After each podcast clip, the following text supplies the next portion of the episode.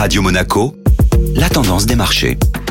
Radio Monaco, la tendance des marchés avec Société Générale Private Banking. Bonjour Clémentine Rousseau. Bonjour Benjamin. Les marchés rebondissent mercredi, mais les incertitudes persistent. Le président de la Réserve fédérale américaine a déclaré mardi que l'inflation pourrait rester élevée plus longtemps que prévu, mais que ce phénomène resterait transitoire. En conséquence, les rendements obligataires américains ont bondi à 1,57%, provoquant une baisse de près de 3% pour l'indice boursier américain Nasdaq et de 2% pour l'indice parisien sur la séance de mardi. Finalement, le rendement du trésor à 10 ans est redescendu, offrant un climat plus favorable aux investisseurs. Les marchés européens ont repris des couleurs sur la séance d'hier. Le CAC 40 clôture la séance en hausse de près de 1% et l'Eurostock 50 progresse de 0,50%. Outre-Atlantique, les indices boursiers ont suivi le pas. Le Nasdaq et le S&P progressaient tous deux en milieu de séance hier. Du côté des valeurs, quels sont les gagnants de la séance d'hier? Le secteur du luxe a rebondi à l'image d'Hermès, Kering et LVMH. Les valeurs technologiques ont repris des couleurs également, et notamment Capgemini et ST Microelectronics.